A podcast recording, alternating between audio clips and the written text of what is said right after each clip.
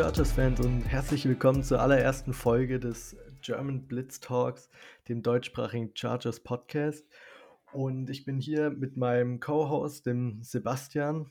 Der ist auch wieder dabei, wie schon beim kleinen Teaser, den ihr euch letzte Woche anhören konntet. Hi Sebastian, wie geht's dir? Hi, hi, mir geht's super, vielen Dank. Bin heiß drauf, dass wir jetzt endlich äh, über die Chargers reden können. Wie geht's dir? Ja, mir geht's auch super und ich bin auch richtig hyped, dass es jetzt endlich losgeht und du sprichst schon an, bei dem Podcast dreht sich alles um die Chargers, was in der Season abgehen wird, was in der Offseason abgehen wird. Und wir fangen damit an, was letzte Saison überhaupt äh, bei uns bei den Chargers los war. Ähm, die Chargers haben letzte Offseason haben sie sich einen neuen Headcoach geholt mit Brandon Staley und sind dann eigentlich relativ furios in die erste äh, Saisonhälfte gestartet, waren zwischenzeitlich 4 and 1 und wurden als eins der besten Teams in der NFL gehandelt auf jeden Fall und sind dann aber in der zweiten Saisonhälfte leider ein bisschen eingebrochen, haben von den letzten neun Spielen nur vier Spiele gewonnen und sind, haben dann leider, ich glaube, ihr erinnert euch noch alle an das Spiel gegen die Raiders, ähm, dass man wirklich in letzter Sekunde dann ganz knapp verloren hat, hat man ganz knapp die Playoffs verpasst. Und ja, genau. Ähm, der Sebastian hat auch für uns ein paar Zahlen und Fakten rausgesucht, wieso es bei den Chargers letztendlich letzte Saison nicht gereicht hat für die Playoffs. Ähm, das, was das große Ziel war, gerade in der ersten Saison mit dem neuen Head Coach. Ähm, genau, Sebastian, was hast du da für uns? Was, an was hat es gelegen? Ja, gerne. Also eine meiner Lieblingsstatistiken ist von Football Outsiders ähm, die DVOA. Das steht für Defensive Adjusted Value over Average. Bedeutet im Endeffekt, ähm, dass man sich nicht die, die reine Statistik von dieser Saison anschaut, sondern dass man eben spezifisch bei den Spielzügen anschaut, wie erfolgreich waren diese Spielzüge in der Vergangenheit ähm, und wie gut war dieser Spielzug jetzt? Ähm, beispielsweise ein Quarterback Sneak, wenn der ein Yard bringt dann äh, und du machst da ein Yard, dann, dann ist das genauso, wie es erwartet wird. Wenn du eben minus ein Yard wirst, äh, rennst dabei, dann bist du schlechter als erwartet.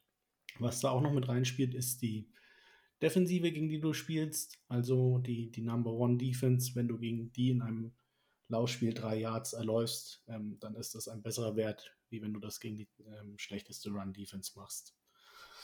Ähm, wie gesagt, ist von Football Outsiders die, diese Statistik. Ähm, ich finde sie relativ cool, weil, weil sie das alles irgendwie so ein bisschen einmittelt und alles in eine Perspektive bringt und das irgendwie so ein bisschen objektiver betrachtet. Laut ähm, Football Outsiders waren wir dann in der Gesamtteamübersicht, ähm, waren wir das zwölftbeste Team. Erfreulich in der Offense waren wir auf Nummer 4 und dann kommen schon die, die schlimmeren Zahlen. Special Teams 28, ähm, Defense Platz 26.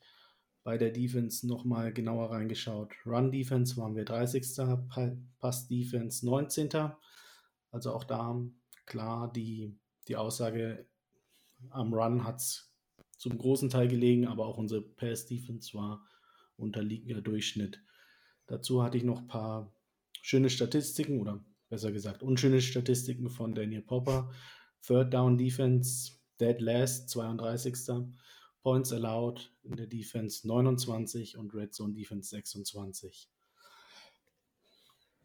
Das sind Zahlen, die, die lügen erstmal nicht und die zeigen schon so ein bisschen drauf, wo, woran hat es gelegen. Und das, es war klar die Defense, meines Erachtens. Ähm, wir, wir konnten den Run nicht stoppen, wir konnten die Defense an Third Down nicht vom Feld holen. Und dann wird es schwer, Spiele zu gewinnen. Ja, auf jeden Fall. Also, das hat man auch gegen die Raiders dann zwischenzeitlich auch gesehen. Gerade ganz am Ende, die Szene kann ich mich noch erinnern. Da war es ein Third and Four oder sowas und dann waren sie gerade außerhalb der Free Go Range. Wenn man sie stoppt, hat man mindestens das Teil in der Tasche und geht in die Playoffs und so konnte man den Run dann nicht stoppen, obwohl jeder im ganzen Stadion wusste, es wird einen Lauf geben. Und dann ja hat es eben, dann reicht halt eben nicht. Und das ist so bitter, wie es ist, aber da muss auf jeden Fall die Offseason einiges getan werden. Gerade in der Defense, weil die Offense hast du angesprochen, Nummer 4 in der Liga mit Justin Herbert und Joe Lombardi, die haben wirklich einen super Job gemacht, beide. Ich glaube, über Justin Herbert ist es Äh, das Beste, was in Chargers seit langem passiert, ist so, dass man von Philip Rivers den perfekten Übergang hat, eigentlich zum nächsten Franchise-Quarterback. Ja. Aber ja, das ist halt die Defense, muss man halt auch pushen ein bisschen, weil man hat es bei den Bengals im Super Bowl gesehen, die haben letztendlich zwar nicht gewonnen, aber die ganzen Playoffs, Joe Burrow hat nicht zwingend überragend gespielt. War nicht schlecht, aber war auf jeden Fall gut genug, um sein Team zu carryen. Aber letztendlich war die Defense da beim Großteil mitverantwortlich bei den ganzen Spielen. Gerade gegen die Titans oder so in den Playoffs, wenn sie drei Picks holen. Das macht einfach so einen Unterschied, dass halt dann am Ende darüber entscheidet, ob du in die Playoffs kommst, ob du da auch weit kommen kannst oder halt letztendlich dann gegen die Raiders ausscheidest, die auch kein super Team gestellt haben. Ja, das, das stimmt. Aber ich meine, wenn, wenn man sich es anschaut, ähm, letzte Offseason, ähm, ich glaube, beide sind reingegangen, Trainer und Tom Telesco haben gesagt, okay, ähm, Prio 1 ist Justin Herbert, Prio 1 ist unsere O-Line und genau das haben sie gemacht. Sie, sie haben alles an äh, Aktionen, was sie gestartet haben, war im Endeffekt auf die Offense abgezielt. Sie haben an der Defense ein komplett neues System installiert, aber die einzigen Free Agents, die sie reingebracht haben, waren äh, Christian Covington und Kyler Fackrell. Und dann braucht man sich nicht wundern, dass, dass es einfach in, in der Defense nicht klappt. So, ja. so einfach muss man das sehen und ist die Frage, ob das wohl kalkuliert war, ob sie gesagt haben, okay, das ist unser Zwei-Jahres-Plan. Andererseits, sie, sie haben echt viel Cap Space mitgenommen. Ich glaube, grob 10, 10 Millionen haben sie mit rübergenommen wenn man das nochmal in ein, zwei solide Spieler investiert hätte, wäre man wahrscheinlich in den Playoffs gestanden, bin ich der Meinung. Ja, definitiv. Also da hat man auf jeden Fall seine Chance ein bisschen verpasst. Und auch wenn man sich jetzt dann die Defense anschaut, gerade wenn vielleicht noch der eine oder andere von den Spielern, die trotzdem überzeugt haben, äh, dann noch Free Agent wird, dann sieht es dieses Jahr wirklich noch löchriger aus. Aber man hat viel Cap Space zur Verfügung und hat auch viele Draft-Picks dieses Jahr mit den ganzen Compensatory-Picks, kommen auf elf Draft-Picks.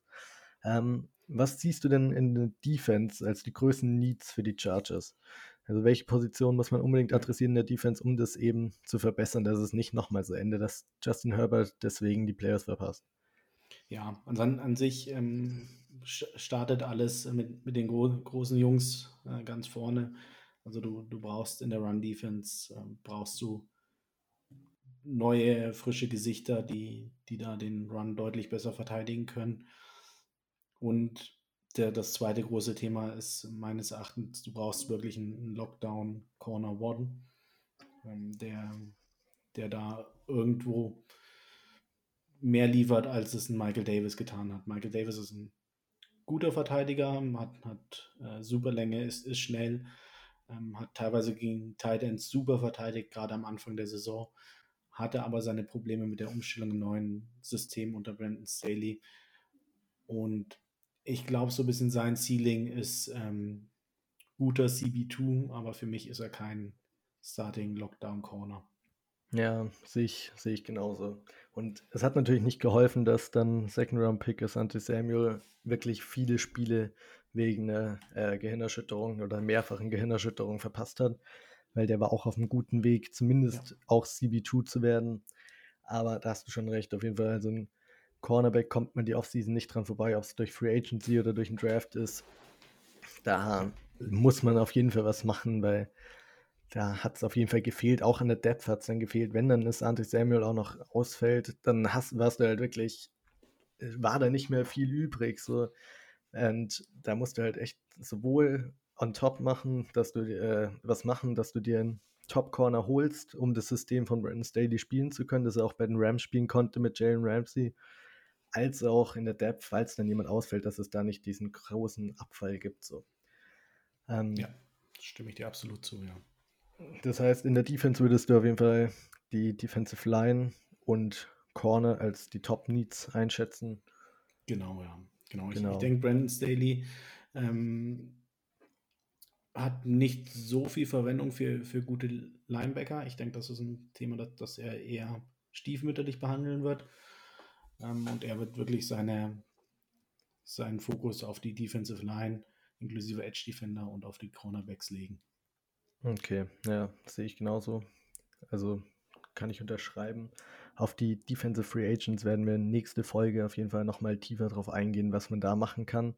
Und dann im Laufe der Offseason werden wir natürlich auch, gerade wenn sich Free Agency ein bisschen gelegt hat, mehr auf den Draft eingehen, wo es dann auch viel um die Defense gehen wird, weil es da wirklich, wie angesprochen gerade, die größten Probleme gab und auch die größten Needs dadurch hat. Und ja, genau.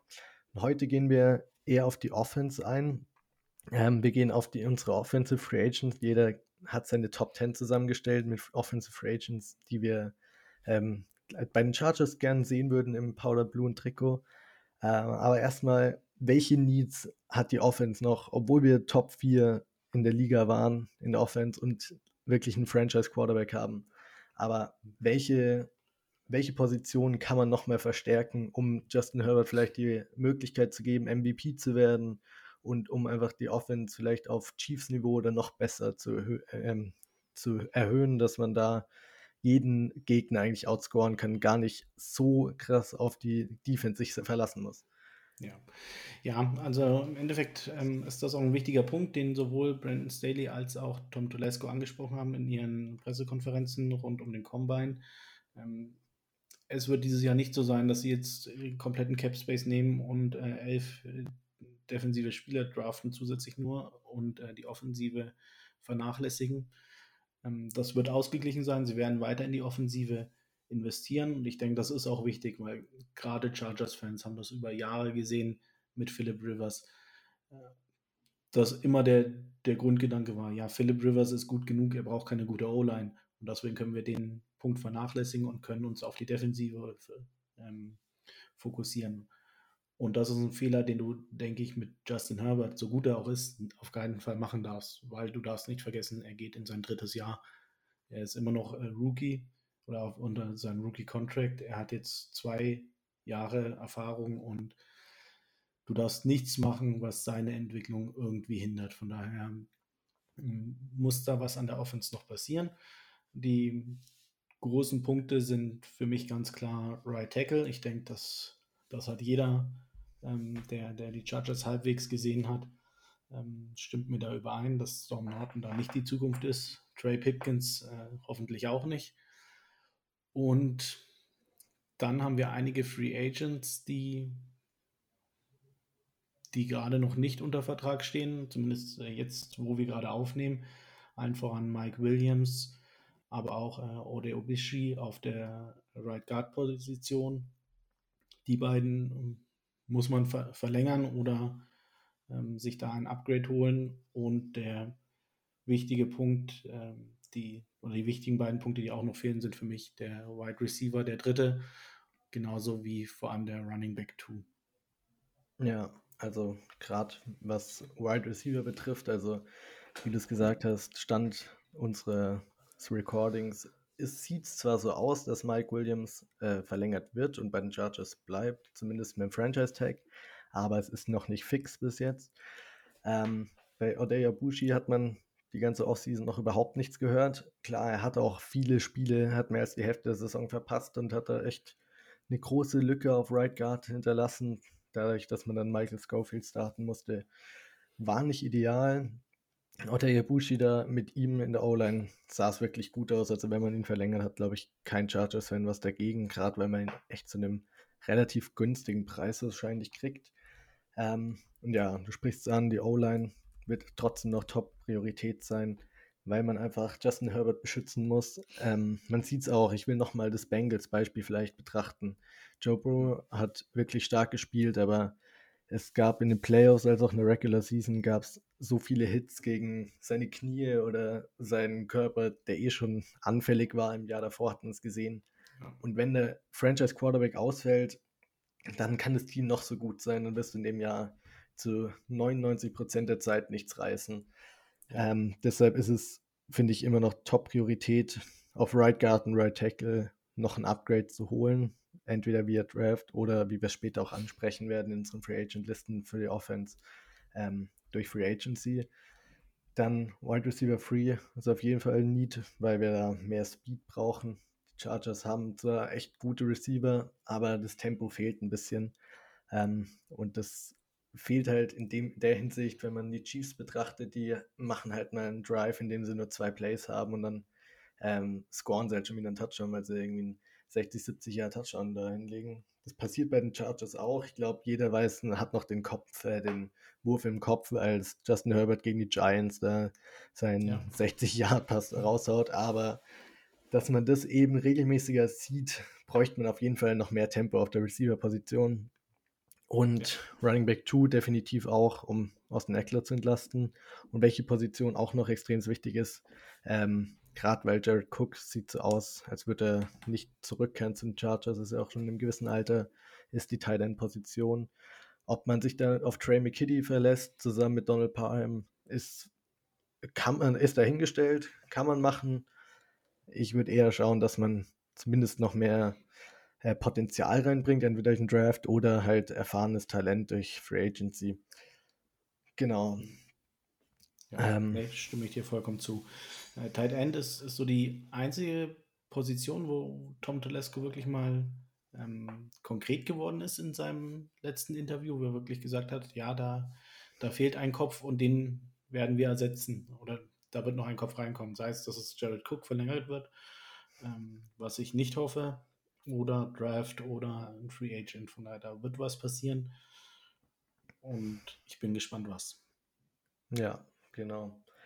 Und jetzt kommen wir zu unseren zwei Listen. Also wir haben jeder, wie gesagt, ich habe es vorhin schon mal gesagt, wir haben jeder eine Top 10 Liste erstellt mit Offensive Free Agents, die wir uns vorstellen können, dass die Chargers sich holen können und wo wir uns vorstellen können, dass die Chargers sie holen sollten.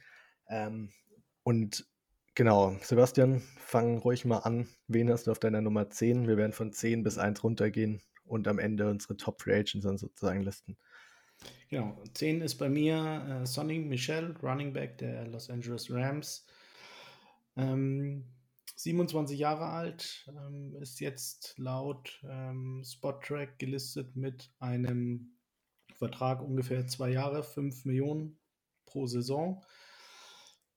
Ich finde, er hat bei den Rams gezeigt, was er kann, ähm, vor allem als er dann äh, aufgrund Verletzung aller anderen Running Backs äh, Running Back One war ähm, konnte er seinen Mann stehen. Genau das, was wir in der bisherigen Saison oder in der letzten Saison von unseren ähm, Spielern hinter Orsel Eckeler eben nicht gesehen haben. Von daher, das wäre jemand, der diesen Spot auf jeden Fall upgraden würde. Aber ich muss sagen, die, die 5 Millionen, einerseits kommen sie mir eh schon ein bisschen hoch vor. Ähm, andererseits wäre ich, glaube ich, auch nicht bereit, ähm, das für ihn zu zahlen oder für, beziehungsweise für den Running Back 2 zu bezahlen. Ähm, ja, bin ich ja, gespannt. Das, ja. das ist eh immer so eine Frage, gerade bei Running Backs. Wie viel will man, egal wie groß das Talent ist, wie viel will man den Running Backs bezahlen? Weil einfach die Position so abhängig ist von der Offensive Line. Wie, wenn die Offensive Line gut spielt, wird auch der Running Back, egal wer es dann letztendlich ist, relativ gut zumindest performen. Und wenn die O-Line halt löchrig ist und der Running Back zwei, drei Yards im Backfield schon getackelt wird, dann ist da auch für einen Running Back nicht viel zu machen. Deshalb ist ja wirklich die Frage, wie viel investierst du dabei? Ich verstehe es auf jeden Fall, Sony Michel war gerade gegen Jahresende war er echt gut. Ben Rams hat sehr viel performt. Ich könnte mir auch vorstellen, vielleicht, dass man wirklich zu einem Einjahresvertrag dann äh, unterzeichnet, dass er nochmal ein Prove-It-Year hat und vielleicht seinen Wert nochmal massiv erhöhen kann. Ähm, ja ja, also schlechte Option wäre es auf jeden Fall nicht. Würde auf jeden Fall das Backfield deutlich upgraden, gerade wenn man Larry Roundtree oder ähm, Joshua Kelly da betrachtet. Genau. Aber ob es das Geld halt wert ist, letztendlich ist dann die Frage. Ähm, genau, meine Nummer 10, da habe ich bei mir Will Fuller stehen. Äh, ich habe vorhin okay. angesprochen, wir brauchen auf Wide Receiver unbedingt mehr Speed. Und ich glaube, mit Will Fuller das also, was man auf jeden Fall kriegen wird, ist eben das Tempo, das er hat. Dafür ist er bekannt. Dafür, das macht ihn zum guten Receiver in der NFL. Und was ich, was ich mir gedacht habe, ist, in 2020 hat er, äh, wurde er suspendiert für ein paar Spiele und hat dann ein bisschen also Offi-Probleme gehabt. Ähm, und hat dann diesbezüglich dann 2021 extra nur ein Prove-It-Deal unterschrieben mit den Dolphins, wo er für ein Jahr 10 Millionen bekommen hat. Mhm. Aber da in der Saison hat er eigentlich, also dieses Jahr hat er eigentlich gar nicht gespielt. Er hat zwei Spiele gespielt und hat sich im zweiten Spiel hat er sich an der Hand verletzt und hat dann kein einziges Spiel mehr in der ganzen Season gespielt. Also hat er sozusagen jetzt nochmal einen Grund, erst recht, sich einen Prove-It-Deal nochmal einzuholen bei einem Team, das ihn für ein Jahr mal braucht und es ihm ein gutes Skillset, äh, einen guten Fit für sein Skillset gibt. Und ich glaube, das hat man bei den Chargers auf jeden Fall weil das ist ja, was ich angesprochen habe, dass wir mehr tief gehen wollen und mit Justin Herberts Arm auch da auf jeden Fall die Möglichkeiten haben dafür. Äh, und dafür wäre es auf jeden Fall gut, ihn für ein Jahr in dem Fenster, dem man gerade ist, mit einem Rookie Quarterback einfach den Quarterback nochmal unterstützt und schaut, dass man ihm so viele Weapons wie es geht gibt. Und wenn er dann nach einem Jahr weg ist, Will Fuller, weil er entweder nicht so gut performt hat oder weil man ihn sich nicht leisten kann, dann ist es halt so, dann hat man ihn für einen hoffentlich Super Bowl Run dann so gehabt. Aber dann ist er halt wieder weg. Und ich habe mir vorgestellt, dadurch, dass er letztes Jahr im Prove für ein Jahr 10 Millionen geschrieben hat, dann aber gar nicht gespielt hat, wird es dieses Jahr ein bisschen weniger sein. Habe da eher so an 6, 6,5 Millionen gedacht. Mhm. Und fände für den Preis einen wirklich sehr hochwertigen Wide Receiver 3, fände ich eine perfekte Investition für die Offense. Absolut, ja, absolut. Ähm, ich, ich sehe, was du meinst und, ich kann es absolut unterschreiben. Von daher, ja, gute Nummer 10.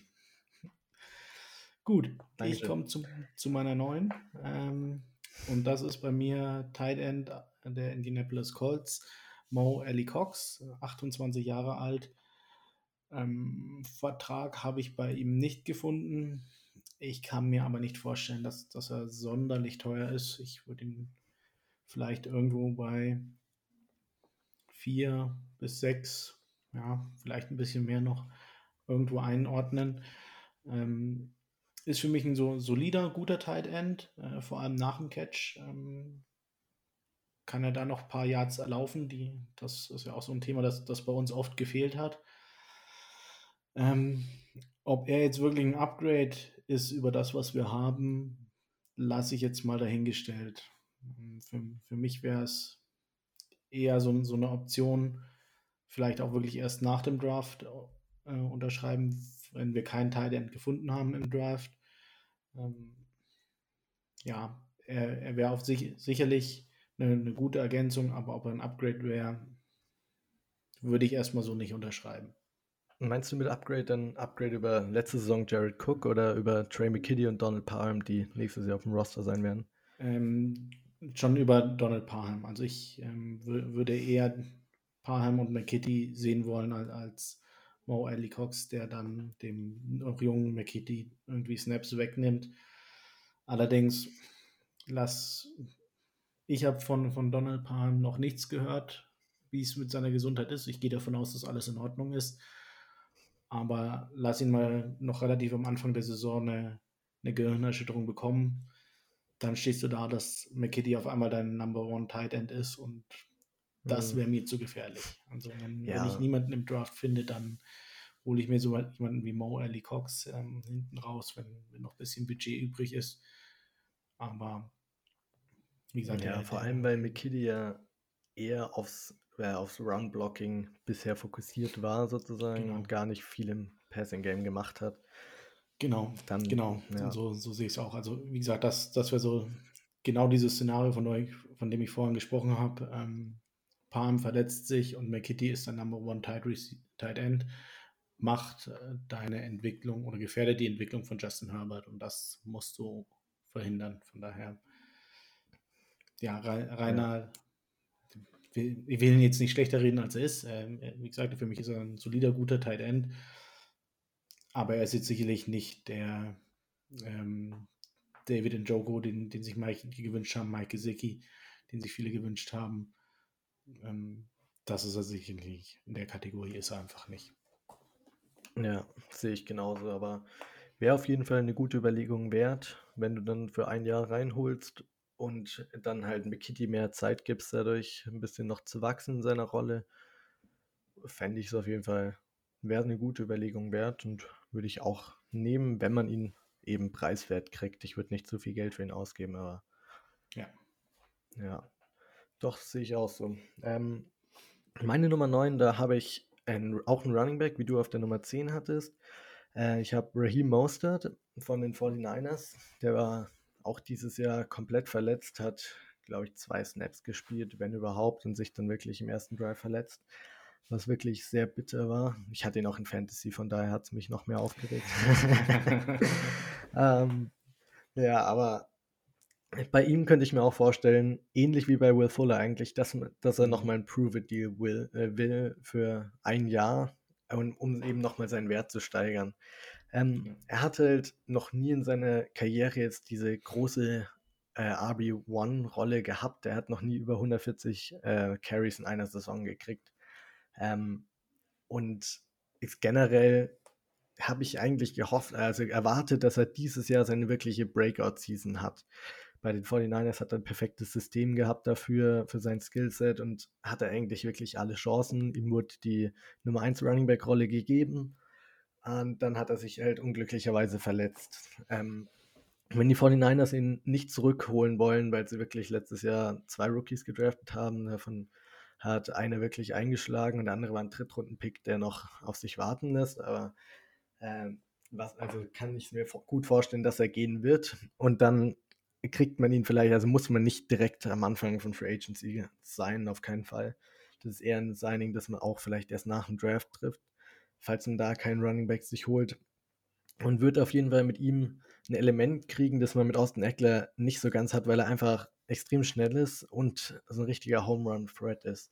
Der kann mal ein Carry, kann er das Spiel komplett ändern wenn ihr euch zurückerinnert, so wie Justin Jackson im einen Spiel, die Saison gegen die Patriots, dass er einen 70-Yard-Run hinlegt, dann sieht das Spiel halt ganz anders aus, weil du halt mit einem Play einen ganzen Drive änderst. Und das könnte ich mir bei ihm vorstellen. Er wird Austin Eckler auf jeden Fall ein bisschen entlasten, weil er Carries von ihm nehmen wird, aber bietet vor allem eben dieses Element.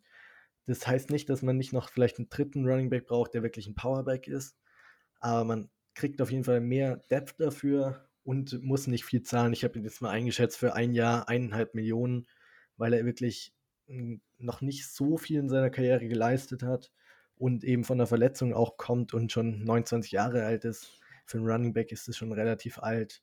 Aber fände ich auf jeden Fall ein billiges Signing, das auf jeden Fall die Rolle vom RB2 gut füllen würde. Ja, nee, sehe seh ich absolut genauso. Ich hatte ihn auch ähm, kurzzeitig bei, bei mir in meiner Top 10 Liste ähm, wie du schon sagst, absoluter Home Run Hitter, der, der dir da einfach mal so die, diesen kompletten Momentum-Switch im Spiel bringen kann durch irgendwie so einen 80-Yard-Touchdown. Ähm, ja, die Verletzungen schrecken mich schon ein bisschen ab, muss ich sagen. Ähm, Gerade RB2 muss da sein, falls sich Eckler verletzt. Ähm, deswegen ist er bei mir wieder runtergefallen, aber du schon sagst, vom Skillset her ähm, absolut wäre eine Verstärkung und würde ich ihn ja. sehr, sehr gerne bei uns sehen. Ja. Gut, dann meine Nummer 8. Äh, bis, bisher war ich relativ günstig unterwegs. Ändert sich jetzt Connor Williams, Right Guard der, äh, aus Dallas. Gerade mal 24 Jahre alt. Ähm, Finde find ich sehr, sehr stark gespielt. Geht ähm, in der O-Line und neben den scheinenden Namen, äh, Zach Martin etc., geht er oftmals unter, ähm, hat aber, finde ich, sehr, sehr gut gespielt dieses Jahr. Ähm, Vertrag wird irgendwo im, im Bereich vier Jahre, 13 Millionen pro Saison liegen. Ist natürlich eine, eine richtig teure Lösung, ist aber eine Lösung, die dir Langfristigkeit bringt. Gerade die, die beiden Guards, wenn wenn du Bushi anschaust und Matt Pfeiler auf der anderen Seite, sind nicht mehr die jüngsten. Mit, mit ihm hättest du vier Jahre Ruhe auf der Position und könntest dein, dein Draft-Kapital und alles andere in andere Positionen investieren. Ja, finde ich auch. ich habe auch lange überlegt, ob ich ihn auf meine Liste mache. Ich habe noch zwei andere Right Guards auf meiner Liste, zu denen komme ich später mhm. noch. Aber die Idee finde ich auf jeden Fall richtig gut. Äh, wir haben es auch bei den Needs ja schon angesprochen, dass wichtig ist, dass man Justin Herbert auf jeden Fall protected, dass man ihn beschützt vor den Hits, dass er auch eine lange Karriere haben kann. Und dafür wäre es auf jeden Fall ideal, wie du sagst, man hat dann keine Probleme mehr auf Right Guard in den nächsten Saisons. und ist da auf jeden Fall fix erstmal und hat dann wirklich eine richtig starke O-Line. Kommt auf an natürlich noch, was man auf Right Tackle macht, aber hat dann erstmal keine Schwachstellen außer Right Tackle und wenn man eine Schwachstelle hat, kann man das auch gut mal ausbügeln. Ähm, ja. Und deshalb finde ich, ist auf jeden Fall eine teure Idee, das zu machen, gerade weil man auch schon in Corey Lindsley so viel investiert. Matt Pfeiler zahlt dann auch nicht wenig, aber ich finde es auf jeden Fall gut, weil Justin Herbert beschützen äh, soll immer noch Priorität Nummer eins sein. Wunderbar. Genau, und bei mir kommt auf Nummer 8, da denke ich mir mittlerweile vielleicht sogar hätte ich ihn noch höher auf meine Liste setzen können. Ähm, da bin ich echt ein großer Fan von, ist O.J. Howard von den Buccaneers, der Tight End. Okay. Ähm, weil ich denke mir, also der hat die letzten zwei Jahre jeweils nicht über 150 Yard Receiving geschafft. Es lag an ein bisschen Verletzungen, aber vor allem lag es daran, dass die Buccaneers mit ihrem Super Bowl Roster vor zwei Jahren, die waren auf Receiver und Tight End hatten die so viel Talent, dass da wirklich nicht jeder zum Zug kam. Die hatten Mike Evans, Chris Godwin und Antonio Brown auf Receiver und auf Tight End hatten sie Rob Gronkowski, einer der besten Tight Ends der Geschichte so und noch Cameron Braid, der auch ein Top Tight End ist und dann dahinter hat sich irgendwo OJ Howard versteckt, ähm, was ihm halt nicht so viele Möglichkeiten gegeben hat. Aber ich glaube, man zahlt da nicht für seine bisherige Leistung, wenn man ihm einen Vertrag gibt dieses Mal, sondern man zahlt dafür, dass er eben in Zukunft viel performen wird, weil er ist ein former First-Round-Pick und hat da im Draft alle, er hat als Prospect und auch jetzt hat er es immer noch, hat er einfach alle Tools, die man von einem Thailand sich wünscht. Er ist schnell, er ist groß, er ist physisch, er hat gute Hände und ist eigentlich der perfekte End, gerade glaube ich, mit Justin Herbert könnte er wirklich äh, nochmal alles steigern, was er bisher geleistet hat. Und das ist, glaube ich, auch so mit Beweggrund, wenn man sich in die Mentalität vielleicht von einem OJ Howard versetzt, suchst ein neues Team, suchst äh, eine Rolle als Tight End One auf jeden Fall. Das wärst du bei den Chargers, weil mit McKitty und Parham hat man nicht so viel zu bieten und du suchst halt was, wo du deinen Wert auf jeden Fall nochmal richtig pushen kannst. Und da hast du, glaube ich, in der Passing Offense von Joe Lombardi äh, mit Justin Herbert zusammen, hast du da richtig gute Chancen. Und wäre dann, glaube ich, ein richtiges Win-Win für sowohl den Spieler O.J. Howard als auch für unser Team, weil wir wirklich ähm, einen Tight mit viel Upside kriegen, der immer noch erst 27 Jahre ist, was noch ein gutes Alter für einen Tight ist. Und dann kann, ich würde sagen, man sichert ihn sich erstmal für zwei Jahre, weil er will wahrscheinlich auch nicht zu lange unterschreiben. Uh, und da kriegst du ihn vielleicht für dreieinhalb Millionen, vielleicht vier Millionen pro Jahr, was finde ich ein richtig gutes Investment wäre, weil du wirklich noch eine richtig gute Weapon kriegst, sowohl in der Red Zone mit seiner Größe, als auch mal ein Spieler, der viele Yards auf der Catch machen kann, weil er auf der Tight End Position extrem schnell ist und Linebacker abhängen kann.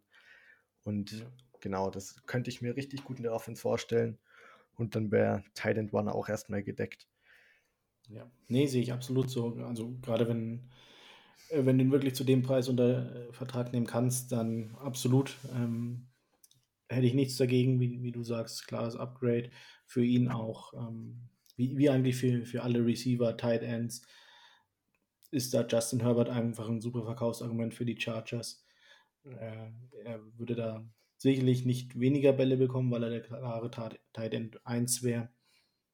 Von daher, es, es macht auf ja. jeden Fall Sinn, ja. ja. Wen hast du auf Nummer 7 sind wir schon? Nummer 7 ist bei mir Right Tackle der Green Bay Packers, ähm, Dennis Kelly. Was wäre eine Free Agency ohne einen neuen Offensive Tackle oder einen O-Liner aus Green Bay?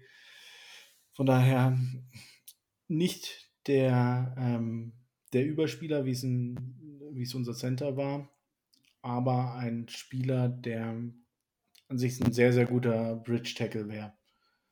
Für, für mich. Ähm, er ist erfahren, ähm, hat aber jetzt nicht so viel gespielt in, in seiner Karriere, von daher ähm, ist der, der Körper jetzt in Anführungsstrichen äh, noch, noch intakt, äh, kein, keine Verletzungen, wie es jetzt ein Belager wäre oder wie es bei ihm war.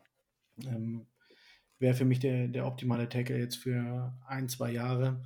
Du draftest jetzt dieses Jahr noch einen äh, Tackle in der dritten, vierten Runde führst den langsam ran und äh, dann kannst du ihn nächstes Jahr einsetzen und Kelly langsam dann wieder von seinem Vertrag runternehmen. Ja, finde ich. Also ich habe tatsächlich Dennis Kelly auch auf Nummer 7 bei mir. Also passt es ja richtig schön. gut.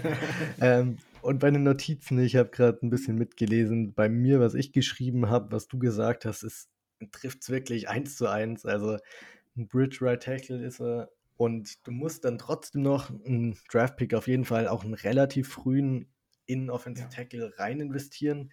Ich finde auch, er nimmt nicht zwingend die Optionen weg, im Draft auch in der ersten Runde theoretisch einzuholen, wenn wirklich ein Top-Top-Talent fällt, wenn Evan Neal oder ein ähm, Charles Cross. oder Charles Cross fällt, ja. dann kannst du immer noch sagen, ey, ich, das Talent ist so gut, das ist wie Rashawn Slater letztes Jahr oder wie Derwin ja. James damals. Ich kriege auf 17 noch einen Top-Top-Tackle, der mich vier, fünf Jahre da settet und habe dann trotzdem noch richtig gute Step, weil ich Dennis Kelly in Free Agency geholt habe. Dann ist es auch okay. Aber wenn da keiner da ist, musst du es nicht erzwingen und kannst zweite bis vierte Runde oder du hast gesagt dritte bis vierte Runde so, kannst du noch einen Right Tackle dir holen, den du dann zwei, drei Jahre oder ein, zwei Jahre besser gesagt dann entwickelst und hast bis dahin auch eine ganz gute Option, die wirklich relativ konstant spielt, nichts überragendes, aber auch nichts allzu schlechtes und definitiv ein Upgrade über Storm Norton ist. Und wenn du doch erkennst, Trey Pipkins ist besser, als man gedacht hat, so, dann spielt er halt und dann hast du Dennis Kelly als Depth. Und du kannst ja. nie zu viel Offensive Line Depth haben, meiner Meinung nach. Gerade bei den Chargers äh, muss dann Umdenken stattfinden. Offensive Tackle kannst du nicht genug haben, ja. Ja, voll. Was würdest du ihm für einen Vertrag circa geben? Schwer, äh, schwer. Ähm, irgendwo so sieben, sieben Millionen in etwa. Ähm, Im ersten Jahr komplett garantiert, im zweiten Jahr dann wahrscheinlich weniger, sodass du da relativ einfach aus, aus, auch aus dem Vertrag rauskommen würdest. So in die Richtung würde ich mhm. wahrscheinlich gehen, müsstest du wahrscheinlich investieren, würde ich sagen. Vielleicht sind sechs. Ähm, ja, ja, ich habe tatsächlich mir auch so um die 5 Millionen nur, also ein bisschen weniger mhm. als du, rumbewegt. Könnte ich mir gut vorstellen. Ich hätte ihm auch nur einen Einjahresvertrag gegeben, nicht zwei Jahre, weil ich mich da nicht zwingend langfristig an so einen älteren Tackle binden will. Gerade weil du auch nicht weißt, irgendwie, ob Trey Pipkins sich weiter so developt und dann kannst du jeden Cent dafür sparen und ähm, dafür ist Dennis Kelly meiner Meinung nach nicht gut genug, aber zwei Jahre, wenn du aus dem im zweiten Jahr theoretisch rauskommst, finde ich auch eine gute Idee. So kannst dann, da macht es nicht mehr so großen Unterschied und du kriegst ihn halt relativ billig. Von daher sind wir uns da einmal das erste Mal jetzt einig geworden, sozusagen. Also Wunderbar. Glaub, wir, sind, beide, haben nichts dagegen, die Spieler vom anderen, aber das erste Mal, dass wir jetzt komplett übereinstimmen, sogar die Position. Und ja, wen hast du auf Nummer 6? 6 ist vom, vom Minenspieler ähm, Chuck äh, Ogorefor von den Pittsburgh Steelers, Right Tackle. Ähm, ist jetzt 24 Jahre, Free Agent, ich habe dir vorher nochmal geschrieben, ey, sag mal, im Ernst, übersehe ich irgendwas? Warum gibt es äh, um den so wenig Bass? Ähm, gefühlt hört man von dem gar nichts, äh, war nicht mal auf der äh, PFF Top 150 Free Agent Liste. Mhm. Ähm, ich verstehe es ehrlich gesagt nicht. Er war echt ein, die, die letzten zwei Jahre Starter, auch solide bis, bis gut, würde ich sagen. Ähm, ist 24 Jahre alt, hat noch Potenzial, sich zu entwickeln. Von daher ähm, verstehe ich nicht, warum, warum er nicht äh, auf, auf mehreren Free Agent Boards äh, relativ weit oben steht. Das, ähm, ja. Das, ich kann es nicht ganz nachvollziehen. Ja, du hast mir geschrieben und ich hatte auch keine Antwort eigentlich drauf, weil also, dass er nicht mal gelistet ist, ist wirklich also sehr fraglich. Dass er jetzt nicht einer der Top-Tackle ist, ist auch klar. Mhm. Dafür war er nicht gut genug und ich habe auch noch mal ein bisschen nachgeschaut. Er war einer der Spieler auf Offensive Tackle, die die meisten Penalties in der NFL hatten letzte das stimmt Saison. Allerdings, ja. Das ist auf jeden Fall schon ein großes Kontra noch, aber ich meine, mit 24 Jahren, der hat noch viel Potenzial und hat schon zwei Jahre bei den Steelers gestartet und hat da in den zwei Jahren kein Spiel verpasst. So, wäre auf jeden Fall eine gute Option. Ich habe ihn bei mir jetzt nicht drin auf der Liste, aber fände ich auch, wenn man ihn preiswert kriegt, vielleicht gerade, weil er so under the radar ein bisschen ist, kriegt man vielleicht ein bisschen billiger.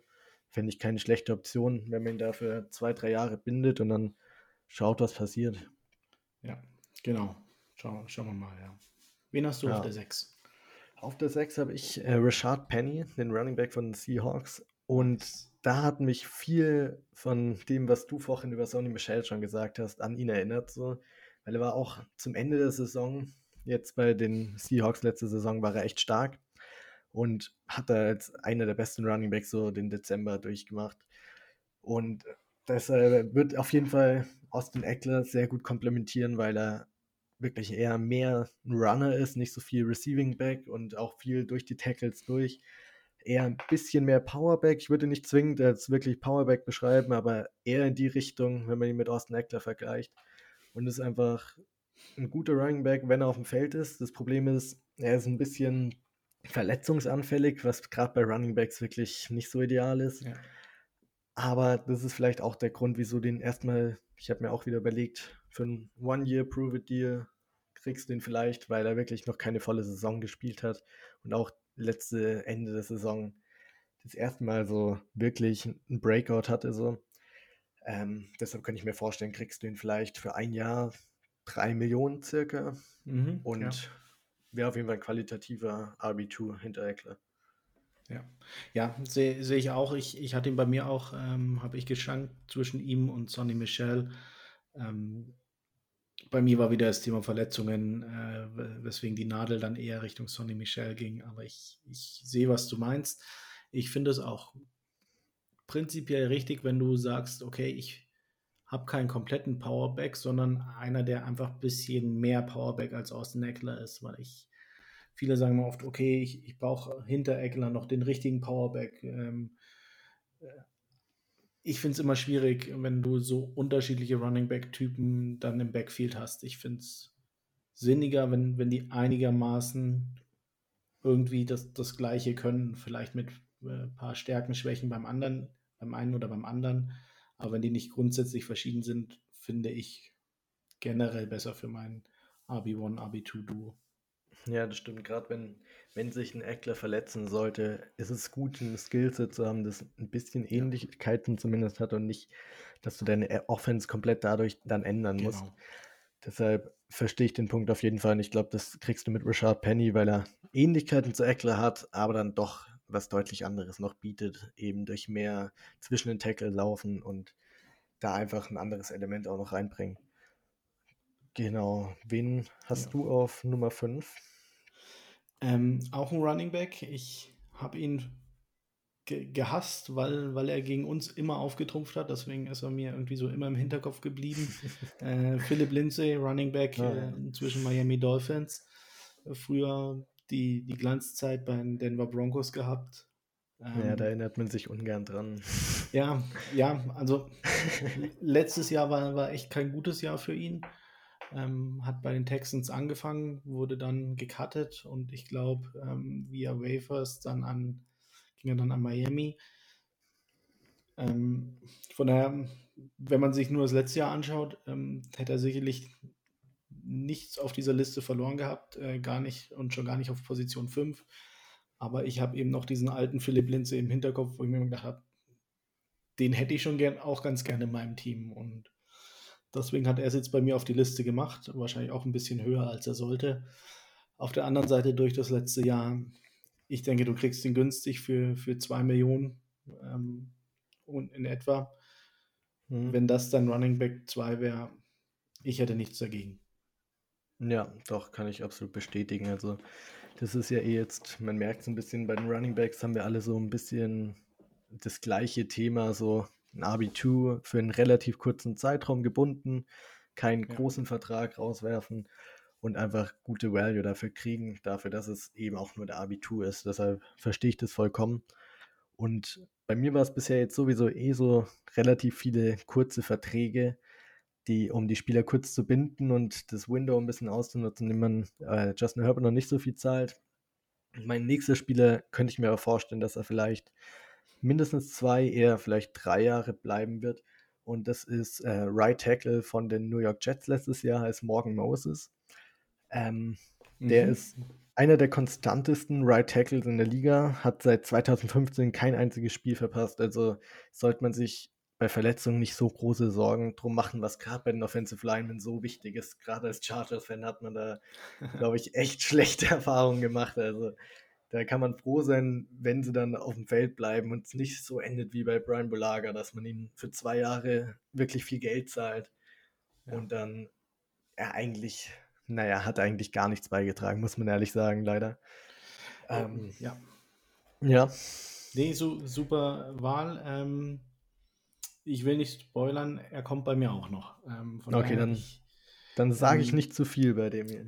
Nee, aber an sich, du, du hast recht, äh, er ist ein solider Starter, jetzt wahrscheinlich nicht deine 10-Jahres-Lösung, ähm, aber besser als Dennis Kelly, den wir ja vorhin hatten und mhm, für mich auch, ähm, er nimmt dir so die Not, dass du wirklich dieses Jahr einen Tackle draften musst in Runde 2, 3, 4. Du kannst es mit ihm trotzdem machen, ähm, aber du musst es nicht und das ist der, der große Vorteil, den du mit ihm hast. Ja, genau. Also, wenn du ihn später nochmal gelistet hast, dann nehme ich nicht allzu viel weg, dann werden wir eh nochmal über ihn reden. Genau. Aber ist auf jeden Fall eine gute Option auf Right Tackle. Hast du ihn als nächstes schon gelistet oder kommt erst noch jemand dazwischen? Nein, nein er, er kommt noch. Ähm, jetzt sind wir bei Nummer 4, richtig? Ähm, yes, genau. Genau, da habe ich Tight End der Buccaneers, aber nicht dein O.J. Howard, äh, sondern ich, ich habe mir gedacht, ähm, uh, okay. machen wir es Hollywood-Style. Äh, ich will Gronk, äh, ich, ich will einmal äh, Gronk-Herbert-Connection würde ich zu gerne sehen. Mhm. Ich, ich weiß nicht, wie, wie, wie ernst es mir damit ist, ähm, vor allem nachdem ich bei äh, Spottrack gesehen habe, ein Jahr 9 Millionen für, für einen 33-Jährigen, der eigentlich eh nur noch am, in Malibu am Strand liegen will, dann wahrscheinlich. Ähm, Wäre wär mir zu teuer, aber es wäre halt klares Upgrade für Herbert auf der Tight End Position. Er ist immer noch ein guter Blocker und Crunch Time irgendwo äh, dritter Versuch, wobei dritter Versuch ist bei uns keine Crunch Time, vierter Versuch und, und drei. Ähm, Fourth and Daily. Ja, genau, Fourth and Daily ähm, oder in der Red Zone. Ja, nimmt, nimmt da einfach den, den Druck von, von Allen und Williams und ja, wäre da wirklich noch eine, eine reliable Option für Herbert. Und ja, eigentlich so das, das Update, gut, das finde ich richtig gut. Also ich hatte ihn bei mir, hat das ganz knapp die Liste verpasst, war so auf Nummer 12 oder 13, ich weiß nicht mehr genau. Aber ich habe auch lange über ihn nachgedacht. Was für mich auch noch ein großes Pro ist, ist, dass er Trey McKitty auf jeden Fall helfen kann, sich weiterzuentwickeln, ja. weil er auf der Tight End Position findest du halt keinen besseren, außer Antonio Gates natürlich. Aber, aber da findest du keinen besseren aktiven Spieler, der dem Spieler wahrscheinlich helfen kann, als äh, Rob Gronkowski, der auf jeden Fall in die Hall of Fame gehen wird. Und wie du sagst, in der Crunch Time ist er immer da, in Playoffs dann sowieso Deshalb ist es auf jeden Fall eine gute Option. Könnte ich mir auch gut vorstellen. Teuer wird es, gerade für ein One-Year-Rental so, aber wieso nicht, wenn man den Rookie QB noch hat und Geld ein bisschen, genau. bisschen mehr hat als andere Teams. So. Also ja. ja. Könnte ich sehen, auf jeden Fall. Dann bei mir kommt auf Nummer 4 kommt ein Spieler, der als Running Back gelistet ist, aber auch definitiv noch andere Positionen spielen kann. Ähm, das ist Cordell Patterson von den Atlanta Falcons. Ist 30 Jahre mittlerweile, was für einen Running Back schon älter ist, aber er bringt eben nicht nur das Running Back-Element mit rein, sondern bringt auch noch Depth in den Receiving Core mit rein und gerade wenn man Andre Roberts nicht resignen sollte, bringt er halt die Kick-Off-Return-Ability, weil da ist er der Beste im ganzen Business und wird da auf jeden Fall den Chargers nicht nur auf einer Position helfen, natürlich auch Eckler entlasten, aber halt auch auf anderen Positionen helfen. Falls mal ein Receiver sich verletzt für ein paar Spiele, kann er da einspringen. Und auf Kick Return sowieso wird er der Starter sein. Fände ich auf jeden Fall ein sehr gutes Signing. Wird wahrscheinlich auch nicht billig sein, gerade für einen Running Back. Also ich denke, mit 5,5 Millionen pro Jahr kann man schon rechnen so. Aber fände ich auf jeden Fall ein Hammer-Signing. Ja, auch, auch, da halte ich mich zurück. Ähm, kommt auch noch auf meiner Liste. Ah, okay. okay. Deswegen sage ich jetzt erstmal nichts so nice. und gehe direkt auf meine Nummer 3. Ähm, muss ich vorweg schieben, ähm, mein, meine Wahl äh, ist äh, Ernest Johnson, Running Back der Cleveland Browns. An sich absoluter Wunsch Running Back Number 2 für mich. Ähm, Thema ist nur, er ist Restricted Free Agent. Von daher haben da immer noch irgendwo die, die Browns die Hand drauf. Ähm, bin mir nicht sicher, was, was passieren wird. Ich habe Berichte gelesen, wo man sagt, hm, nee, wird, wird wohl nicht zurückkommen, aber er ist eben kein Unrestricted Free Agent. Man weiß es erst, wenn man es weiß. Ähm, aber an sich von, von dem, was er gespielt hat, in, ich glaube in dem Spiel, wo äh, Chubb und ähm, na, helfen mir auf die Sprünge. Kareem Hunt. Kareem Hunt, danke. Ähm, nicht drin waren, Covid verletzt waren, ähm, hat er abgeliefert und in, in der Art und Weise, wo ich gesagt habe, genau das ist der Running Back, den ich eigentlich hinter Eckler haben will. Ähm, wie viel er kosten wird, schwer zu sagen. Ähm, ich schätze mal irgendwo so um, um die 4 Millionen vielleicht. Rein, reines ja, Bauchgefühl, vielleicht, vielleicht auch noch ein Stück teuer, teurer. Er ist äh, 26. Von daher, er hat noch äh, viel, viele Jahre zu gehen. Schwer zu sagen, wie viel er wirklich bekommen würde, aber an sich wäre er mein, meine Wunschlösung für Running Back 2. Ja, also sehe ich auch hoch an. Auf jeden Fall ein Spieler, der hat letztes Jahr wirklich überzeugt, wenn er mal gefordert war, was eben halt leider nicht so oft vorkam, aber den Chargers zugute kommen könnte, weil ich glaube auch nicht, dass er zurück sein wird. Ich habe ihn jetzt in meine Liste nicht reingebracht, weil er noch ein Restricted Free Agent ist, aber es sieht schon stärker danach aus, dass er gehen wird, gerade wenn du Nick Chubb und Kareem Hunt da schon im Backfield hast und denen auch schon einiges an Geld zahlst, dann nochmal den Tender irgendwie für zwei, drei Millionen lohnt sich vielleicht nicht so ganz ja. und ist auch nicht so super im Roster-Building. Deshalb könnte ich mir gut vorstellen, wäre ein ähnliches Skillset zu Eckler tatsächlich. Ja. Aber auch ein Spieler, wo ich mir vorstellen könnte, dass du ihm einen längerfristigeren Vertrag geben könntest. Und Absolut. dann, falls ein Eckler, ich glaube, sein Vertrag läuft noch zwei Jahre, falls er keinen neuen mehr verkriegt, äh, kriegt, weil er schon ein bisschen dann älter ist und Running Backs selten einen zweiten großen Vertrag kriegen, hättest du da vielleicht eine Option, die die Verhandlungen leichter machen mit Eckler oder halt ihn ganz ersetzen. Was natürlich schade wäre, weil Eckler einer der Lieblingsspieler bei den Chargers natürlich. Ja. Aber finde ich auf jeden Fall ein super Spieler und fände ich auch toll, wenn er bei den Chargers wäre. Okay. Ähm, Wen hast du auf ja, 3? Die Top 3, ja. Also auf Nummer 3 habe ich tatsächlich ein bisschen gecheatet. Ich habe da zwei Spieler, bei denen ich relative ähnliche Argumentationen habe. Ich weiß nicht, ob bis wir es ausgestrahlt haben, Michael Gallup von den Cowboys äh, hier schon resigned hat, weil die Gerüchte schon da sind, dass er wahrscheinlich dadurch, dass Mary Cooper wahrscheinlich gecuttet wird, höchstwahrscheinlich bei den Cowboys zurück sein wird. Aber falls nicht, fände ich ihn auf jeden Fall ein super Spieler. Ich begründe es gleich. Wenn ihr die Nummer 2 hört, wisst ihr auch vielleicht gleich, was die gemeinsam haben. Ähm, das ist nämlich Older Beckham Jr. Also das ist mein 3a und 3b. Weil beide haben einen Kreuzbandriss sich gegen Ende der Saison beziehungsweise im Super Bowl bei OBJ zugezogen und sind deswegen wahrscheinlich eher nochmal auf der Suche, einen Prove-It-Deal zu holen, weil nach einem Kreuzbandriss, gerade wenn man noch nicht mal zum Anfang der Season wieder fit ist, ist schwierig, den großen, langfristigen Vertrag reinzuholen, meiner Meinung nach. Ich weiß nicht, ob du das anders siehst, aber ich, also ich sehe es nicht, mhm. dass ein Spieler mit dem Kreuzbandriss einen Vierjahresvertrag mit 10, 15 Millionen pro Jahr kriegt. Ja, schwer, schweres Thema. Ähm, ich glaube schon, dass, dass Michael Gallup einen ziemlich guten Markt haben wird. Ähm, Vorm Kreuzbandriss ja, danach, weiß nicht so. Kann, kann sein, dass er nochmal auf sich äh, wettet und dann nochmal richtig äh, zur Bank geht. Aber ich glaube, dass, dass er jetzt auch schon ziemlich gut verdienen würde. Da wäre meine große Frage: ähm, Gallup zusätzlich zu Mike Williams oder als Ersatz? Tatsächlich würde ich eher auf zusätzlich gehen, dadurch, dass ich mir hier vorstelle, bei sowohl Gallup als auch OBJ, dass es ein Einjahresvertrag wird, der circa so 6 bis 7, vielleicht ein bisschen mehr, also 8, 9 Millionen kosten mhm. wird, weil es eben nochmal ein Prove-It-Deal ist. Ähm, und dafür wäre es halt als Wide Receiver Free das perfekte Skillset für die Chargers, was ihnen mhm. fehlt, eben noch ein bisschen mehr tiefe Targets für Herbert und die auch wirklich sehr, sehr hochqualitativ sind. Ich glaube, ohne Kreuzbandriss wären die beide eher Top Wide Receiver 2 Market, vielleicht sogar der mhm. OBJ, vielleicht sogar ein Wide Receiver 1.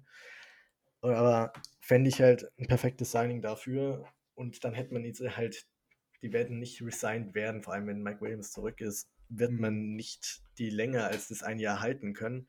Mhm. Aber für dieses eine All-In-Jahr fände ich es auf jeden Fall perfekt und das wäre meine Annahme gewesen. Ob es letztendlich so ist oder beide letztendlich bei dem eigenen Team noch einen langfristigen Vertrag unterschreiben, ist dahingestellt. Aber ja, das war so meine Überlegung dahinter, dass man relativ billig eine sehr, sehr hochqualitative mhm. Weapon nochmal für Herbert kriegt. Ja, also ich, ich verstehe dich und wenn, wenn das so kommt, ähm, gerne und super. Ich habe bloß echt, ähm, ich weiß nicht, ob, ob sie wirklich einen Einjahresvertrag unterschreiben würden und dann auch noch für unter 10 Millionen. Ich kann es mir mhm. schwer vorstellen, aber wie du schon sagst, ähm, deine Argumentation ist an sich schlüssig und wenn, wenn sie das machen, äh, absolut, absolutes Hammer-Signing ja. bei beiden. Muss man abwarten, ob es so kommt oder wie es auch immer ist, oder ob es ja. vielleicht beim anderen Team, das noch einen Receiver noch mehr braucht oder so. Genau, aber du darfst, du darfst nicht vergessen, du, du hast die Jaguars, äh, du hast die, die Raiders, die, die immer Unfug mhm. machen. Ähm, auf der anderen Seite, gerade mit dem Combine, was, was da die Rookie Wide Receiver abgeliefert ja, haben. Auf jeden Fall. Für, für mich ist der Wide Receiver Markt ganz schwer einzuschätzen. Ähm, ja, es sind ja auch, ich meine, Devontae Adams, Aaron Robinson haben wir ja nicht mal angesprochen. Klar ist da auch nicht klar, ob die Free Agents werden. Chris Godwin sowieso. Da ist auf jeden Fall viel in Free Agency dieses Jahr und im Draft, wie du sagst. Da werden wir noch später in der Offseason auf jeden Fall noch drauf eingehen, aber gibt es auch viele gute Spieler, die da da sind. Ja, nee, also von daher Wide Receiver Verträge traue ich mich echt überhaupt nicht einzuschätzen, wie, wie das ist. Ähm, ja. Gut. Ja, wenn man aufgepasst hat bei dir, könnte man schon ahnen, wer ja. die letzten zwei jetzt noch sind. Äh, genau, wen hast du auf Nummer zwei, wen auf Nummer eins? wer, fang mit Nummer genau, zwei Nummer zwei ist bei mir äh, Kadel Patterson. Ähm, ja, wie, wie, du schon sagst, an, an sich äh, Schweizer Taschenmesser, Allzweckwaffe. Ähm, du kannst ihn als RB2 listen, du kannst ihn als Wide Receiver 4 listen, vielleicht sogar als 3 listen. Du sparst dir das Geld für einen zusätzlichen Returner. Ähm, von daher in, in gefühlt jeder, aber auch wirklich jeder Pressekonferenz der, der letzten Monate geht Brandon Staley auf Cardell Patterson ein, auf die lang, lang zurückliegende Verbindung zwischen beiden, dazu noch äh, Ficken, der, der beste Special Teams Coordinator der, der ganzen Liga. Ähm, ja, auch lange Zeit in Minnesota gewesen, auch, war auch da, als Cardell Patterson da war es macht einfach so viel Sinn. Es macht so viel Sinn, äh, wenn er bei uns unterschreiben würde. Ähm, was mich echt erschreckt hat, und da waren auch deine Zahlen sehr weit davon entfernt, äh, Spottrack listet ihn bei zwei Jahren 9,1 Millionen pro Jahr. Hm. Ähm, wenn ihm das oh, jemand ja. zahlt, dann sage ich herzlichen Glückwunsch. Ähm, ich möchte nicht, dass die Chargers das machen. Ich sehe ihn irgendwo nee. bei 5, 6 Millionen. Pro Jahr. Vielleicht oh, sieben hätte ich schon echt Bauchschmerzen mit.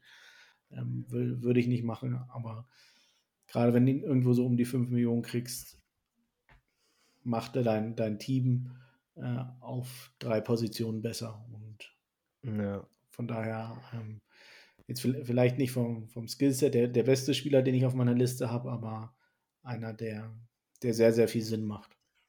Ja, auf jeden Fall. Also was ich da noch dazu hinzufügen muss, ich meine, ich habe ja viel, vorhin schon selber viel gesagt, weil ich auf meiner Liste hatte, aber ähm, wenn man ihm mehr als 6 Millionen zahlt, bin ich da eigentlich mehr oder weniger raus, weil du ja. zahlst Austin Eckler schon 6 Millionen pro Jahr. Ich finde, mhm. du kannst nicht rechtfertigen, dann den Free Agent, den du reinbringst mit 30 Jahren.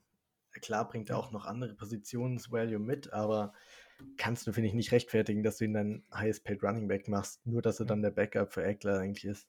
Ja. Also das könnte ich nicht sehen. Für 5 Millionen pro Jahr absolut, ist okay. Alles, was drunter ist, sowieso. Aber drüber, wenn es so gegen 6 Millionen ist Ja. schwierig, schwierig, dass man dann holt, finde ich. Ja, genau. Okay, Ja. wer ist bei dir die, die Silbermedaille? Die Silbermedaille, die habe ich James Daniels, der Right Guard von Chicago Bears. Okay. noch 24 Jahre alt ähm, und ist erst jetzt diese Saison eigentlich Vollzeit von Center auf Guard geswitcht worden. Davor ist er immer so ein bisschen rumgebounced auf der O-Line, wo er spielt, Left Guard, Right Guard, Center. Und äh, davor hat er auch wirklich nicht so überzeugt, als er noch keine fixe Position hatte. Aber das ist auch meine Annahme, dass er dann einfach, wenn er jetzt die fixe Right Guard Position hat und letztes Jahr da wirklich solide darauf äh, performt hat, dass er dann wirklich noch deutlich mehr Upside hat, ist auch ein former First-Round-Pick, bringt viele Tools mit, die man sich wünscht. Ist halt noch nicht Elite, weiß man auch nicht, ob er es wird. Find, braucht man auch nicht zwingend. Man braucht bei den Chargers, gerade wenn man Philipp, ähm, hilf mir auf die Sprünge der Vornamen von Linsley. Center. Corey Linsley, nicht Philipp. ähm, wenn man den auf Center hat, braucht man nicht die allerbesten Guards, aber halt gut genug, um Justin Herbert zu protecten. Und dafür fände ich ihn wirklich perfekt. Ich glaube, man kriegt ihn relativ preiswert für so 9 Millionen pro Jahr vielleicht. Mhm. Für, und ich würde ihm auch wirklich einen langfristigen Vertrag geben. Ich habe mir aufgeschrieben, vier Jahre 36 Millionen. Ähm, vielleicht auch vier Jahre 40 Millionen ist auch okay. Du kriegst ihn auf jeden Fall relativ preiswert dafür, dass er deine Right Guard Position wirklich erstmal absichert für die nächsten vier Jahre Mhm. und noch viel, viel Potenzial nach oben ist, dass er wirklich zu einem sehr guten, nicht nur zu einem guten Right Guard wird und bietet dir damit eben halt deine O-Line wirklich, was sie braucht auf der Position und gibt einfach Herbert mehr Protection und hilft auch ähm, aus den Eckler natürlich im Run-Game. Ja. Fände ich auf jeden Fall ein super Signing für uns.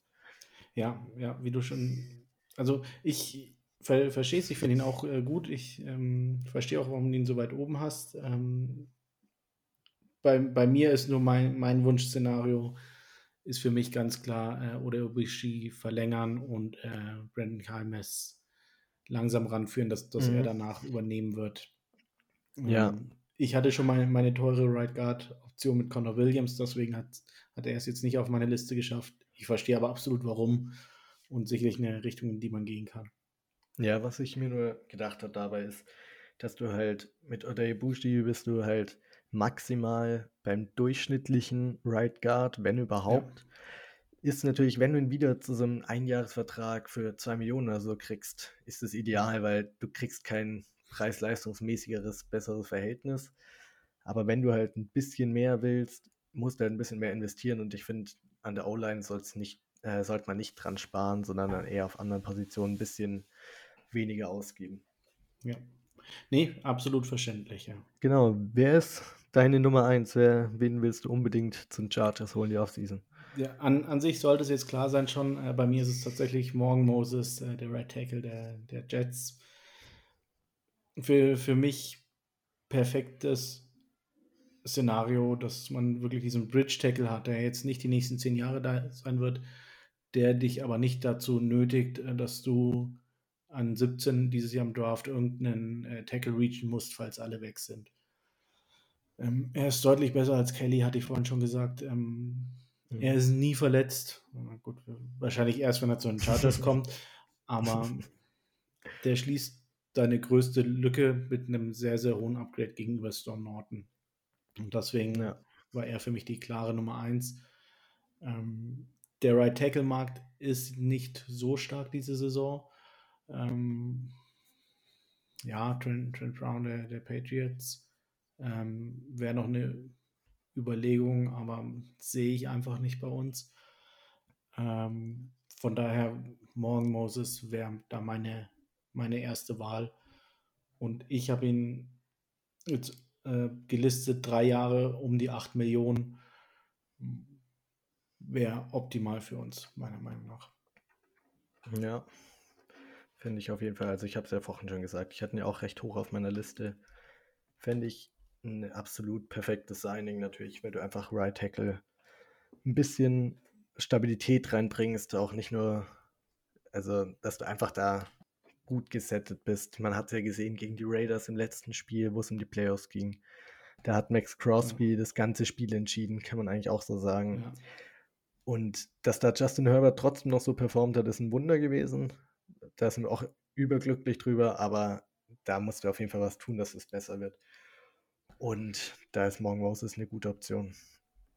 Genau. Okay, jetzt Trommelwirbel. Wer ist deine ja. Nummer 1? Meine Nummer 1 ist tatsächlich relativ ähnlich zu der Nummer 2. Ich bin zweimal mit einem Right Guard gegangen, diesmal mit dem Super Bowl Champion von den Rams, mit Austin Corbett. Ähm, einfach eigentlich mit der Begründung, dass er noch ein, er wird noch solider sein, gerade in den ersten zwei Jahren vielleicht bei den Chargers, als James Daniels, bei dem es erst eine Saison jetzt ist auf Right Guard. Und man hat ein bisschen die Staley Connection. Austin Corbett war auch schon da äh, als Right Guard, als Staley noch Defensive Coordinator bei den Rams war. Deshalb könnte ich mir erst recht vorstellen, dass er ihn bei sich im Team will. Er wird vielleicht ein bisschen teurer sein als James Daniels, genau aus diesen zwei, also aus dem Grund, dass mhm. er eben noch solider ist.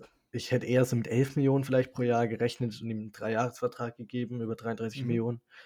Aber er kann auf jeden Fall ist es trotzdem noch preiswert, wenn man 11 Millionen für einen Right Guard zahlt, der wirklich sehr, sehr solide jedes Jahr sein wird. Und es, wie gesagt, ich habe es vorhin bei James Daniels gesagt, ich wiederhole mich vielleicht ein bisschen, aber du musst einfach Justin Herbert protecten, dass er nicht so viele Hits abkriegt, dass du wirklich einen Franchise Quarterback für nicht nur 10 Jahre hast, sondern hoffentlich für 15 bis 20 Jahre und da dann einfach die Position und die ganze O-Line einfach sehr, sehr solide ist.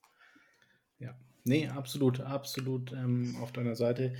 Ähm, war bei mir auch so die, die Wahl äh, zwischen ihm und Connor Williams. Ähm, ja, ich, ich hatte mich da für Connor Williams entschieden, verstehe ja. aber, dass, dass du dich genauso gut auch andersrum entscheiden kannst. Ja, voll. Ähm, wenn es möglich ist, gerne würde unsere Offense auf jeden Fall sehr, sehr viel bringen. Ja, ja, gut, dann haben wir unsere Top 10 jeder gelistet. Ja. In der nächsten Folge geht es weiter mit den Top 10 Defensive Free Agents. Ich finde bei der Offense, das hast du mir auch geschrieben heute, dass bei der Offense war es schwierig, 10 überhaupt zu finden, die man wirklich absolut überzeugt ist von. Bei der Defense gibt es viel zu viel aus, weil da könnte man auch Top 20 draus machen. Absolut. Ich weiß nicht, wie lange man sich das anhören will. Ähm, wenn man dann über die Top 20 reden will, deshalb werden wir auf jeden Fall wieder die Top 10 machen. Äh, ihr kriegt ja von uns beiden, deshalb kommen wir trotzdem auf knapp 20 Spieler. Klar gibt es wieder wahrscheinlich ein paar Überschneidungen, aber das gehört dazu. Und wir hoffen einfach, dass euch die erste Folge richtig Spaß gemacht hat. Also uns hat es auf jeden Fall mega Spaß gemacht und wir freuen uns auf ja. Viele, viele weitere Folgen. Und wir freuen uns auch, wenn ihr kommentiert und, ähm, und eure Meinung uns sagt. Weil wir sind at German Blitz Talk, sowohl auf Twitter als auch auf Instagram. Da freuen wir uns, wenn ihr da mit uns interagiert, uns eure Meinung sagt, welche Free Agents ihr vielleicht wollt, welche wir weggelassen haben, wo ihr mit uns einverstanden seid, wo ihr vielleicht eher eine andere Meinung seid. Und genau. ja. Macht uns so, wie, wie wir hier äh, eine Top Ten Liste machen können, beide, und niemand hat einen gewissen Wide Receiver aus Green Bay auf der Liste. Und ähm, ja, auch Klar. da, ich denke, da, da waren wir beide auf demselben Nenner, dass wir gesagt haben, Mike Williams Kommt sollte zurück. bleiben oder bleibt. Ähm, je, je, nachdem, auch da gibt es ja schon einige Indizien. Von daher, deswegen hat er es bei mir nicht geschafft. Es Gibt ein paar andere, die, die hätten draufkommen können, bei denen ich mich dagegen entschieden habe, wie du schon gesagt hast. An sich in der Offense ist es für mich wirklich eher punktuelle Verstärkung. Ähm, hm. Right Tackle, RB2 und ein, zwei Gadget-Spieler, die die Baustellen kommen eher in der Defensive. Von daher wird die nächste Folge richtig interessant. Ja, wir freuen uns. Ich bin at Germany Chargers auf Twitter. Der Sebastian ist ähm, at Hortinho151, wenn ich mich 151, genau. Ja. 151, genau. Und wir freuen uns, wenn ihr mit uns interagiert und wir hier eine coole Community mit euch bilden und ihr auch wieder bei der nächsten Folge dabei seid. In dem Sinne von uns beiden, Bold up. Bold up.